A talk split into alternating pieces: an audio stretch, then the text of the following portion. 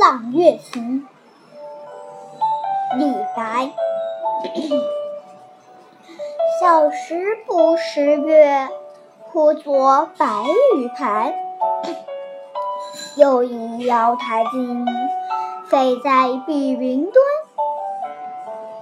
仙人垂两足，花树何团团。白兔捣药成，问言与谁餐？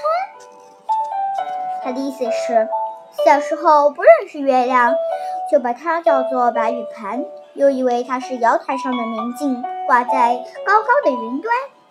听到人讲，月亮里住着神仙，还有桂花树和捣药的白兔，它的药被谁吃掉了呢？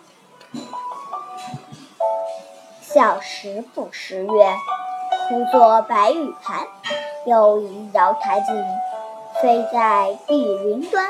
仙人垂两足，桂树何团团。白兔捣药成，问言与谁餐？